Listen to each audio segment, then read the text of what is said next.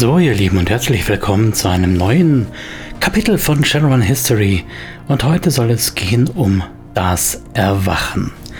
Das Erwachen prägt Shadowrun ja mehr als alles andere, denn das genau ist ja der Unterschied von Cyberpunk, der rein technischen Variante, zu Shadowrun, dem Fantasy Cyberpunk.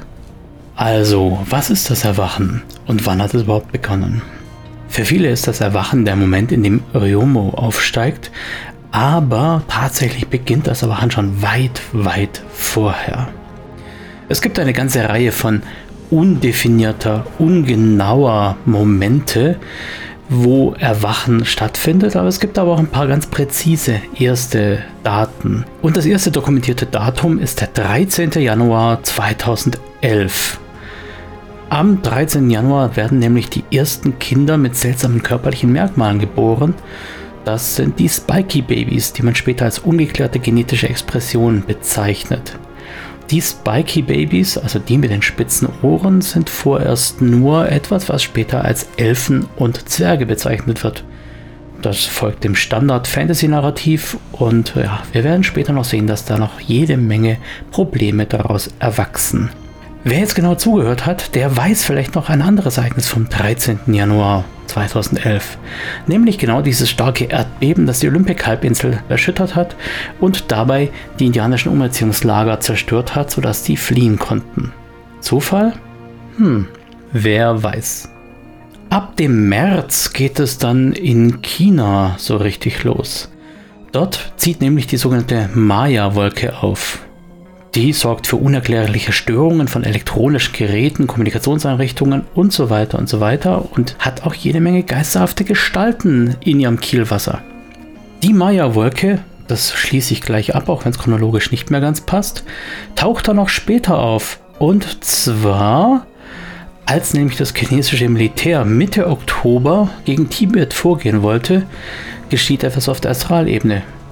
Eine massive weiße Wand rast über das Hochplateau und schützt die Grenzen von Tibet, genau vor der Armee. Das ist die sogenannte Maya-Wolke, die sich da zu einer Kuppel formiert mit 75 bis 100 Kilometern Wandstärke. Der Name Maya stammt dabei aus Sanskrit und bedeutet nur Illusion. Dennoch ist die Maya-Wolke in dem Moment eine unüberwindliche Barriere, die Tibet schützt. Und wo wir gerade bei Tibet sind, die Zahl der in der Nähe von Nepal aufgenommenen Yeti-Aufnahmen, die steigt sprunghaft an. Hm, wir sind ja Shadowrunner, wir glauben eh nicht an Zufälle und da glauben wir natürlich auch da nicht an Zufälle, ist klar. Im Mai 2011, wenn wir jetzt mal zurückspringen, haben wir das nächste Ereignis um die Spiky Babies.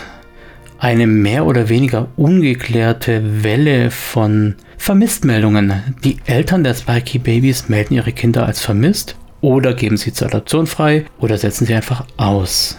Die Angst greift um sich. Vor allem in Haiti ist die Anzahl der vermissten Meldungen sehr, sehr häufig und es soll sich auch noch über Jahre hinweg so fortsetzen. Wenn wir mal chronologisch bleiben, dann ist am 3. September 2011 ein Ereignis vor den Küsten von Irland.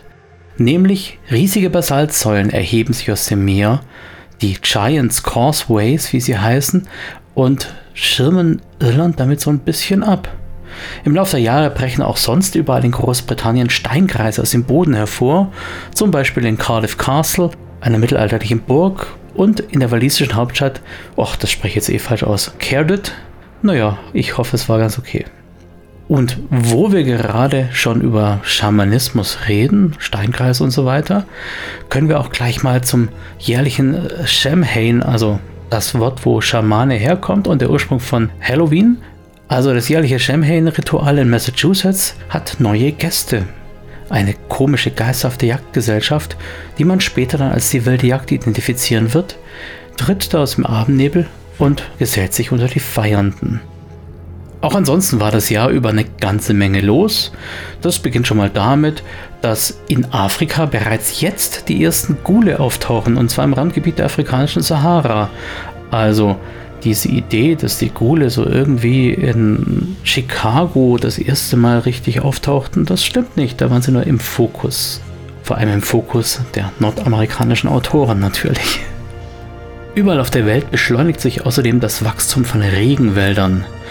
Die katholischen Priester beschwichtigen die Bevölkerung und die afrikanisch inspirierten Religionen sind eher die, die da einen Vorschub gewinnen. Die alten Götter, die alten Mythen machen sich breit. Auch in Frankreich gibt es 2011 eine ganze Menge von magischen Phänomenen, vor allem in der Kathedrale Notre-Dame de la Garde. Die Kirchengemeinde lädt dazu alle Kinder Gottes ein, sich unter dem Schutz der guten Mutter zu stellen. Das bedeutet insbesondere die ersten Mietermenschen, die ja zu dem Zeitpunkt maximal, ja, so ein knappes Jahr alt sein könnten. Dadurch wird aber natürlich ein Graben zwischen dem eigentlich konservativen Vatikan und der französischen Kirche gezogen. Wir erleben da den Beginn des sogenannten Marseilles Episkopat. Ich hoffe, ihr erlaubt mir an der Stelle den Vorgriff, denn der Vatikan wird sich auch in Folge nicht mehr mit Ruhm bekleckern. Das hätten wir ja auch nicht wirklich von ihm erwartet. Im Januar 2012 zum Beispiel, als Papst Johannes Paul IV. geringschätzige Äußerungen über die Metamenschheit von sich gibt, erheben sich zum Beispiel die tschechischen Katholiken gegen die Bigotterie des Vatikans. Eine andere Sache, die sich breit macht, sind Mana-Stürme auch wenn man damals wahrscheinlich noch nicht so die Bezeichnung darüber hatte. Aber wir schreiben den 24.12.2011. Schon wieder so eine alte heidnische Zahl. Schon wieder, naja, Weihnachten. Aber Weihnachten ist ja der alte heidnische Brauch theoretisch. Also eine Zahl mit Bedeutung. Vor allem in Australien sind da die ersten großen Mana-Stürme, die das Outback langfristig sogar unnutzbar machen. Später wird das Outback sich selbst überlassen und zum Katastrophengebiet erklärt.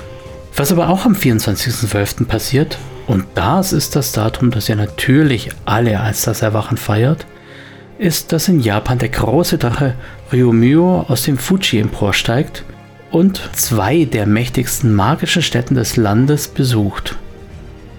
Das ist auch der Moment, in dem Daniel Coleman, der sich als Daniel Howling Coyote später bezeichnet, seine Gefolgschaft aus den Reihen der SAIM aus den Internierungslagern und hinein in den bewaffneten Widerstand.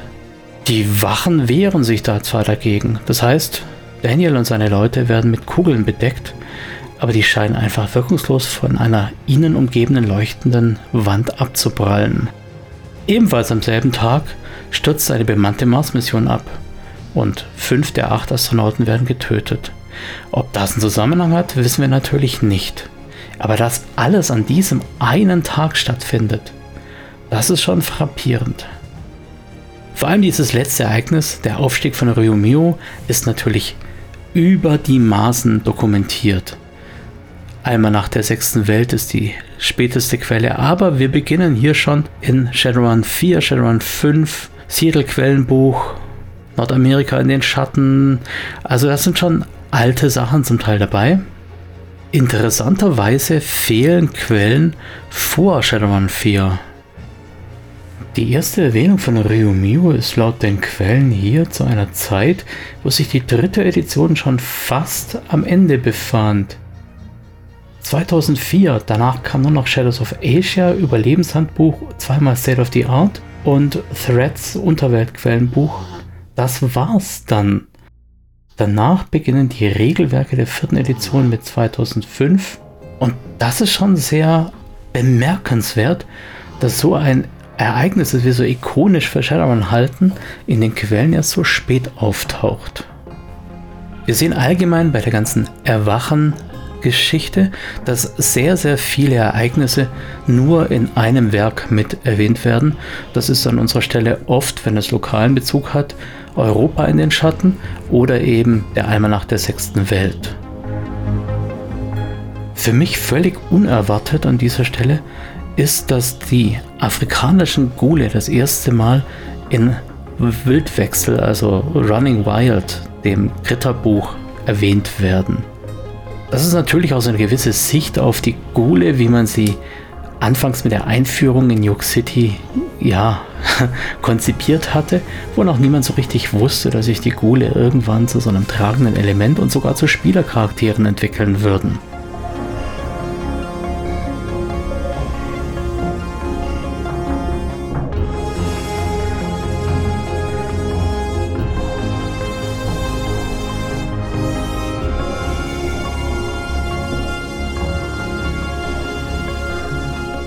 Danken muss ich an dieser Stelle vor allem Benjamin Plager, der sich die Mühe gemacht hat, die Timeline von Shadowrun komplett zusammenzustellen, sodass ich mich jetzt schön aus einer Liste bedienen kann und die relevanten Ereignisse aufarbeiten kann. Außerdem danke ich natürlich wieder einmal der freundlichen Band Erdenstern, deren Tracks vom Album Silizium ich auch hier als Musik für den Podcast verwenden darf. Vielen Dank!